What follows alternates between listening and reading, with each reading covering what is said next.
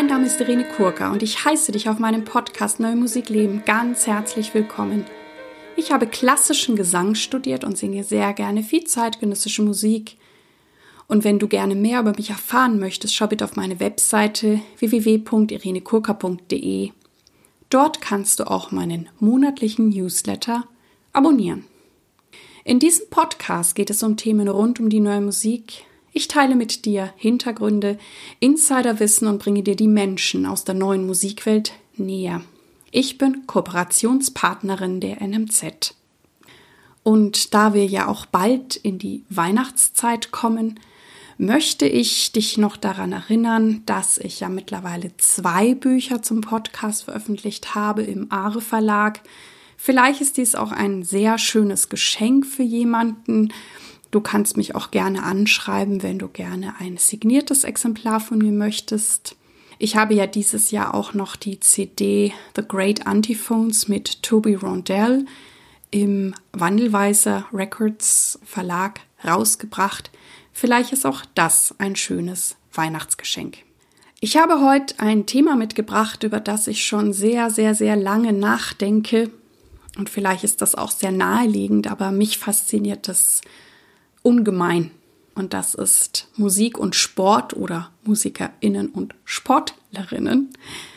Ähm, das fängt schon damit an, dass ich ganz klar sage, Sopranistin sein, Sängerin sein ist ein Hochleistungssport. Ich arbeite mit meinem Körper. Ich muss meinen Körper fit halten. Ich darf genügend schlafen, mich gut ernähren, ähm, auf meine Psyche achten, dass ich einfach das was ich dann abliefere, was wir MusikerInnen ja dann auch auf den Punkt abliefern, dass wir das überhaupt können. Wo sich das auch sehr bemerkbar macht, ist mein Urlaub. Also wenn ich länger Urlaub mache, länger heißt bei mir länger als eine Woche, wobei das natürlich jetzt in den letzten Monaten wenig war, wie bei uns allen, weil wir ja gar nirgendwie groß reisen konnten, dann kann ich es mir nicht leisten, länger als eine Woche nicht zu üben. Das heißt, ich schaue immer, dass ich ein Setting habe, wo ich auch üben kann. Ich habe ein kleines Keyboard und ich übe dann auch im Urlaub. Vor allem, wenn ich es mal geschafft habe, das ist schon eine Weile her, auch so drei Wochen im Urlaub zu sein, was mir immer sehr gut getan hat. Aber ähm, ja, die Stimme darf und muss einfach fit sein, fit bleiben. Ähm, ich finde das sonst, also schon nach einer Woche, ziemlich schwierig, wieder reinzukommen. Auch wenn es gut ist, sich mal zu entspannen. Kannst mir aber erzählen, wie das für dich ist? Ich denke, das ist vielleicht auch von Mensch zu Mensch verschieden oder auch von Instrument zu Instrument. Ich habe jetzt einfach mal verschiedene Punkte mitgebracht, die ich ja gleich finde, wo ich gemein, Gemeinsamkeiten sehe. Oder vielleicht gibt es auch den ein oder anderen Unterschied es ist ja mal so meine ersten Gedanken dazu, weil ich ja immer gerne beobachte, beobachte, wie ist das in anderen Bereichen, wie ist das bei uns in der Musik. Gibt es eben Gemeinsamkeiten? Gibt es etwas, was wir vielleicht auch ja von anderen Sparten lernen können? Und habe ja einfach mal ein paar Punkte herausgegriffen. Ein Punkt, den ich relevant finde, ist, dass ähm, wir in der Regel, vor allem wenn wir in einem Ensemble mitwirken, also keine reinen Solokünstler sind, dass wir Teamfähigkeit brauchen. Und dass es häufig auch so ist, dass wir ein höheres Ziel haben als wir selbst. Aber das ist im Sport auch so. Da geht es nicht unbedingt nur um den Einzelnen, sondern die Mannschaft möchte gewinnen. Also es ist dann auch die Gesamtleistung, wie in einem Musikensemble oder Orchester oder Chor mit der Mannschaft. Das kann auch dazu führen, dass ich im Idealfall von meinen Kolleginnen mitgetragen werde. Also dass es im Idealfall meine eigenen Fähigkeiten sogar noch unterstützt und erweitert und ich vielleicht sogar über mich hinausgehe, also über meine Grenzen hinaus. Und ja, also Team und Gemeinschaft ist wichtig. Und das ist ja auch, wenn man jetzt so guckt, na, die Trainer und ähm, im Fußball. Ich glaube, früher war es tatsächlich so, dass man manchmal so ein, irgend so ein Hero hatte und jetzt ist auch das Training vielmehr so angelegt, dass das Team als Ganzes so optimal wie möglich funktioniert, dass jeder am richtigen Platz ist und eben auch seine Stärken einbringen kann. Was ich interessant finde ist, und da sehe ich jetzt einen Unterschied, ist, dass Sportler und Sportlerinnen auch oder gerade wenn sie bereits in der Weltklasse tätig sind, immer Trainer und Mentoren haben. Coaches. Musiker nicht unbedingt. Habe ich mich oft gefragt, was würde passieren, wenn wir vielleicht auch noch Trainer oder Mentoren hätten. Ähm, natürlich lernen wir in jeder Probe, in jeder Konstellation, weil mir der Dirigent Feedback gibt oder die Komponistin oder auch ein Kollege und dann ähm, mache ich etwas anders oder mache ich etwas besser. Aber dieses kontinuierliche, das haben wir häufig sehr wenig. Ähm, wer das noch am ehesten hat, ähm, sind tatsächlich Sänger und Sängerinnen. Die haben in der Regel, selbst wenn sie wirklich an der Weltklassenspitze stehen, immer noch eine Person ihres Vertrauens, wo sie vielleicht ein, zweimal im Jahr hingehen. Das liegt sicherlich auch daran, dass wir Sängerinnen uns ja nie richtig hören. Wir hören ja das nur so indirekt ne, über die Ohren, wie der Schall übertragen wird. Aber so wie die Außenwelt mich hört, das werde ich nie hören können. Also selbst die Aufnahme meiner Stimme ist nur eine Annäherung. Und gerade deswegen ist es so wichtig, dieses Feedback zu bekommen und auch zu wissen, gerade auch wenn ich viel singe oder vielleicht tatsächlich auch irgendwie unter Stress stehe, kann es auch sein, dass mich mir vielleicht blöde Sachen aneigne. Und da ist es ganz wichtig, dass dann eben mein Gesangscoach, Mentor, Lehrer, Lehrerin sagt, du Irene, hier nicht lang, das ist ein Holzweg. Weil es ist einfach so, wenn ein Sänger bereits auf dem Holzweg ist und sich eine Gewohnheit verfestigt hat und die tatsächlich nicht förderlich ist, wenn das Publikum das irgendwann hört, dann ist es häufig schon zu spät oder es ist noch mühsamer, das Rad zurückzudrehen. Wenn ich natürlich diese Person meines Vertrauens habe als Sänger, Sängerin, die sagt, hm, hier, das ist vielleicht nicht so eine gute Abbiegung, dann kann ich rechtzeitig das abwenden. Und wie gesagt, das hat oft nicht unbedingt was damit zu tun, dass ich mich nicht gut genug kenne oder so, sondern manchmal kann das auch gerade kommen, wenn man sehr, sehr viel und sehr herausfordernde Sachen singt. Natürlich ist es auch so, und das ist, ähm, denke ich, bei den Sportlerinnen ähnlich, ähm, dass ich mich ja auch verändere. Ich, ich werde älter, ähm, weiß ich nicht, vielleicht verändert sich was hormonell, vielleicht verändert sich was an meinem Körper, an meiner Struktur. Und das hat natürlich immer einen direkten, eine direkte Auswirkung auf meine Stimme. Und deswegen ist auch hier immer gut, ein bisschen geführt und beobachtet zu werden. Es ist, glaube ich, bei den Instrumentalisten nicht ganz so gravierend. Da habe ich das bislang nie mitbekommen, dass die auch noch irgendwie zu einem Lehrer ihres Vertrauens gehen. Ähm, wenn das bei euch anders ist, dürft ihr, dürft ihr mir das gerne mitteilen ich glaube, die haben halt den Vorteil, die Instrumentalisten, dass sie sich doch eher so hören, wie wir sie auch hören, weil ja das Instrument irgendwie ne, vorhin steht, in ihrer Hand ist oder so. Und vielleicht diese Verbindung natürlich verändert sich auch ein Instrumentalist, Instrumentalistin und reift oder wird mental reifer, emotional reifer. Aber es ist, glaube ich, nicht so der, diese ganz direkte Verbindung wie bei den Sängerinnen, ähm, ne, wenn sich im Körper was verändert oder wenn auch eine Frau schwanger ist, hat das eine Auswirkung darauf, wie diese Person singt. Einen anderen Unterschied, den ich sehr bemerkenswert finde, ist Ruhepausen. Also im Sport werden ja Regenerationsphasen förmlich diktiert, eben auch von dem Trainer und von dem Mentor und werden eingehalten. Die gehören zu dem Training dazu. Bei uns Musikern kriege ich das nicht so mit. Manchmal vielleicht, wenn wir müssen oder wenn es sich sonst wie ergibt oder auch durch private, familiäre Termine. Ich habe einen Sängerkollegen, der mir tatsächlich sagt, dass er sich bemüht, einen Tag in der Woche nicht zu singen. Ähm, aber Also auch dort dürft ihr mir gerne von euren Erfahrungen berichten. Da kenne ich eher Leute, die ja vielleicht auch manchmal ein bisschen hart und gnadenlos mit sich sind und denken, lieber noch ein bisschen mehr üben, dann wird es besser. Könnten wir aber auch mal drüber nachdenken, ob das nicht vielleicht auch für uns MusikerInnen ein gutes Konzept wäre, bewusste Ruhepausen zu machen.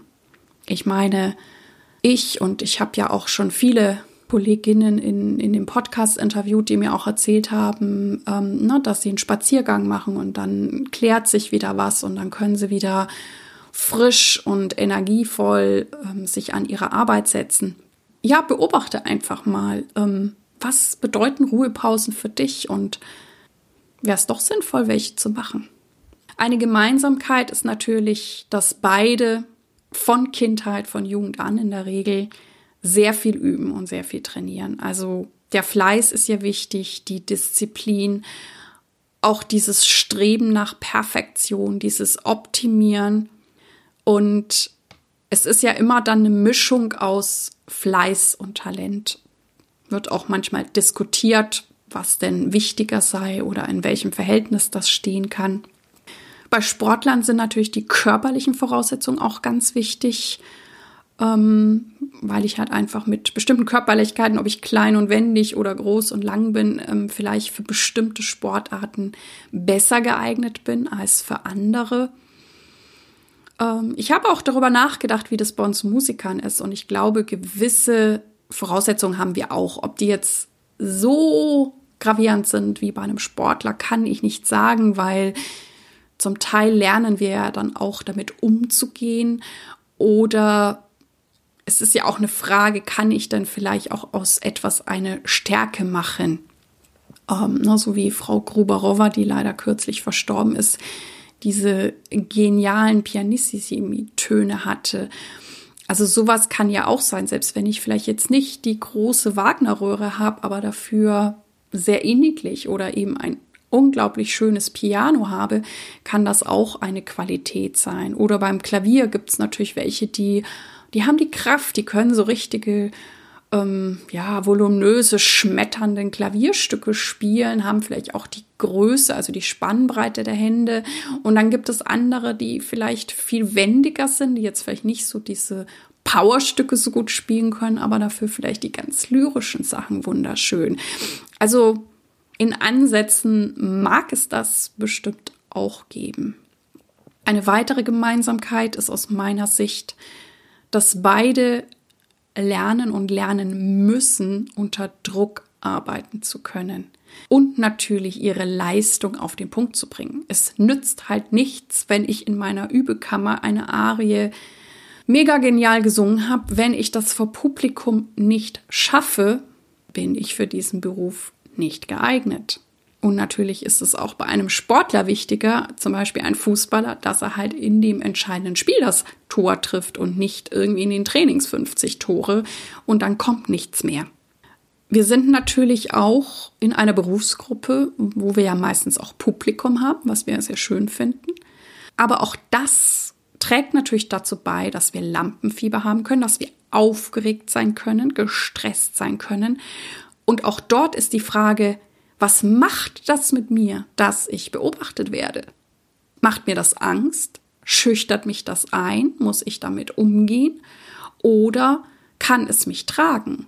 So wie ich komme noch mal zum Fußball, es ja sehr häufig ist, wenn eine Mannschaft ein sogenanntes Heimspiel hat, dass die manchmal über sich hinauswachsen, weil einfach die Fans so richtig gut drauf sind. In der Regel ähm, beschäftigen sich beide mit mentalen Training und beide, das habe ich aber natürlich vorhin schon erwähnt, müssen auf Körper und Gesundheit achten, weil der Körper ist unser Instrument, bei Sängern insbesondere. Ich denke aber auch, auch andere Instrumentalisten sollten sich da jetzt nicht vernachlässigen und natürlich ein Sportler, egal ob er Tennis spielt, Fußball spielt, ähm, Eiskunstläuferin ist, ähm, braucht einen guten, funktionierenden Körper, der gepflegt ist. Ne? Die bekommen ja oft auch Massagen, dass ich mich wirklich gut ernähre, dass ich eben gut schlafe. Also all diese Basics, die eigentlich für jeden Menschen wichtig sind, aber die sind natürlich in diesen Berufsgruppen besonders essentiell, damit ich eben auch diese Hochleistung bringen kann. Was haben wir noch? Es geht natürlich immer darum, dass wir letztendlich Ziele erreichen wollen oder uns auch Ziele stecken. Das kann natürlich im Sport ein Wettkampf, ein Turnier, ein Spiel sein oder dass ich eine bestimmte Bestleistung erzielen möchte. Bei uns geht es dann darum, dass wir eine gute Aufführung, ein gutes Konzert, einen guten Opernauftritt machen, dass wir vielleicht bestimmte Stücke aufführen, singen wollen, die wir uns wünschen oder die irgendwie Meilensteine für uns sind.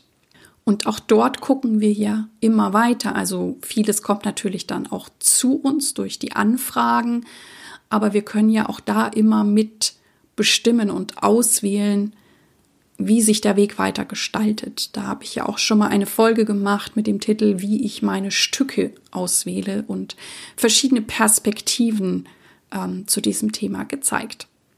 Genau, wir stehen beide, die Musikerinnen und die Sportlerinnen in der Öffentlichkeit, können so natürlich auch zu einer Projektionsfläche werden. Und auch das ist nicht immer einfach, was auch immer man auf uns projiziert. Ob das jetzt besonders positiv, besonders negativ, besonders irgendwie in eine Richtung geheischt, gehypt ist, ähm, damit dürfen und müssen wir klarkommen. Und ich glaube, es ist auch wichtig, sich damit auseinanderzusetzen. Und gegebenenfalls, wenn ich das Gefühl haben sollte, ähm, irgendwas wird in mir gesehen, was ich gar nicht bin oder sein will, gucken, wie kann ich da vielleicht auch gegensteuern durch die Projekte, die ich mache, durch die Art, wie ich in Interviews bin. Also ein bisschen kann ich steuern und zum Teil ist es natürlich auch das, was Menschen in mir sehen wollen. Wir müssen auch lernen, wie wir mit Konkurrenz umgehen. Das kann ein Ansporn sein, je nach Typ. Es kann auch lähmen. Es kann auch hindern. Ähm, ich glaube, das ist sehr, sehr individuell. Ähm, wenn ich gar nicht in Konkurrenz denke, im Vergleichen ist, äh, ist natürlich super wenn, wenn ein Mensch das gar nicht so hat, ohne dass er ja nicht diesen Drive verliert, auch besser zu werden. Na, also dieses Konkurrenzdenken kann ja auch dazu dienen, dass ich sage, ey, ich lege hier noch mal eine Schippe zu. Aber ich darf natürlich oder sollte nicht verbissen werden oder dass es mich komplett eben irgendwie ausnockt oder lähmt. Im Sport muss man sagen, gibt es natürlich auch manchmal krasse Mittel, sowas wie Doping, ähm, ich denke, das ist jetzt so in der Musik äh, weniger verbreitet. Es sei denn, dass vielleicht Menschen, Kolleginnen noch etwas nehmen, um vielleicht eben mit dem Lampenfieber klarzukommen, um das ein bisschen zu drosseln. Ähm, wo ich natürlich sage, Achtung, Achtung, Achtung, bitte Vorsicht. Ähm, ansonsten ist mir das nicht so bewusst, beziehungsweise ich, ja, es gibt natürlich auch Kolleginnen, denen es schwerfällt, nach einem großartigen Auftritt wieder gut runterzukommen. Und manche neigen dann auch ein bisschen dazu, ein bisschen zu viel zu trinken. Ähm, also ist jetzt nicht so schöner Punkt. Die Frage ist natürlich auch, wie komme ich von der Konkurrenz zur Kooperation? Vor allem auch, wenn ich vielleicht eher auch in einem Ensemble arbeite oder in einer Mannschaftssportart. Da nützt es niemandem was, wenn ich da irgendwie nur arrogant und, und nervig bin, dann will ja keiner mit mir musizieren und arbeiten. Wenn es besonders gut läuft, dann sind beide im Flow, im Moment. Dann ja, fügt sich alles, man trifft sein Tor, man, man spielt genial oder man singt ähm, wunderschön und fühlt sich einfach frei und im Flow. Wenn das nicht klappt, dann habe ich vielleicht eine Blockade. Und ähm, mit der muss ich mich natürlich dann auch auseinandersetzen. Ich meine, es gibt auch manchmal Sachen, die sind wirklich nur mal ganz temporär da und äh, zwei Tage später ist wieder gut. Wenn natürlich etwas länger sein sollte, muss ich das ernst nehmen, damit ich eben, ja, wenn ich das möchte, weiterhin gut performen kann. Ich habe mich dann auch gefragt, ob es im Musik und Sport klare Hierarchien gibt. Also zum Teil gibt es das ja schon, vor allem glaube ich eher beim Mannschaftssport oder ähm, Ensemble. Na, dann gibt es eben den Trainer oder es gibt den Dirigenten und dem sollte ich mich dann auch beugen. Wenn der einen Plan A hat, mache ich Plan A. Beim Solo Künstler oder auch Solo-Sportler, Sportlerin kann das natürlich anders sein. Ich kann da natürlich etwas vorbereitet haben. Auch ein Tennisspieler kann ja eine Taktik mit seinem Trainer besprochen haben. Wenn aber der Tennisspieler auf dem Platz merkt, irgendwas ist hier komplett anders, ähm, ist es, denke ich, natürlich sein gutes Recht, ähm, aus dem Moment heraus die Strategie zu ändern. Und das kann ich natürlich, wenn ich ähm, solistisch unterwegs bin, auch machen, wenn ich sage, ich möchte das Stück jetzt einen Hauch ruhiger spielen als sonst. Dann mache ich das. Das kann ich natürlich nicht, wenn ich im Orchester spiele. Wenn der Dirigent, die Dirigentin ein bestimmtes Tempo vorgibt, dann wäre das natürlich sehr unschön, wenn ich jetzt meine, ich müsste das jetzt ähm, besonders langsam oder schnell machen. Wenn ich die Solistin bin, kann es sein, dass ich natürlich den Dirigenten ein bisschen mitnehmen kann. Hängt aber auch vom Dirigenten ab. Natürlich welche, die sehr, sehr, das habe ich auch immer sehr geschätzt, sehr mit der Solistin mitfühlen, ähm, auch immer so eine Sekunde vorausahnen, was ich mache. Und da kann ich mich natürlich etwas freier bewegen als bei Dirigenten, die ja schon sehr genau vorgeben, was sie wollen und ich eigentlich mich in deren Raster einzufügen habe. Genau, die Individuen werden halt Teil einer Mannschaft, eines Ensembles und so ein großes Ganzes. Wir haben einen Beruf, wo wir uns voll und ganz mit der Musik oder dem Sport identifizieren und natürlich auch unser Leben danach ausrichten. Ne? So wie ich vorhin gesagt habe, ich muss in der Regel halt schon früh üben, trainieren. Ich muss auch weiterhin in meinem Leben trainieren und üben. Also das gestaltet natürlich meinen Tag, meinen Tagesablauf, ähm, was da einfach wichtige Bestandteile sind. Dies waren also meine Gedanken, Ideen, mein Vergleich zu dem Thema Musik und Sport. Ich hoffe, dass du viel für dich mitnehmen kannst und ich freue mich immer auf deine Ideen, Anregungen, Feedback über E-Mail oder Facebook. Vielen Dank, dass du bei mir eingeschaltet hast. Ich hoffe, es hat dir gefallen und dich inspiriert und ich freue mich sehr, wenn du dir Zeit nehmen kannst, diesen Podcast deinen Freunden und Kolleginnen weiterzuempfehlen. Und wenn du sogar richtig viel Zeit hast, schreib mir gerne eine gute Bewertung auf iTunes. Ich danke dir. Dir alles gut, lebe deine Musik, lebe dein Leben und bis zum nächsten Mal, deine Irene.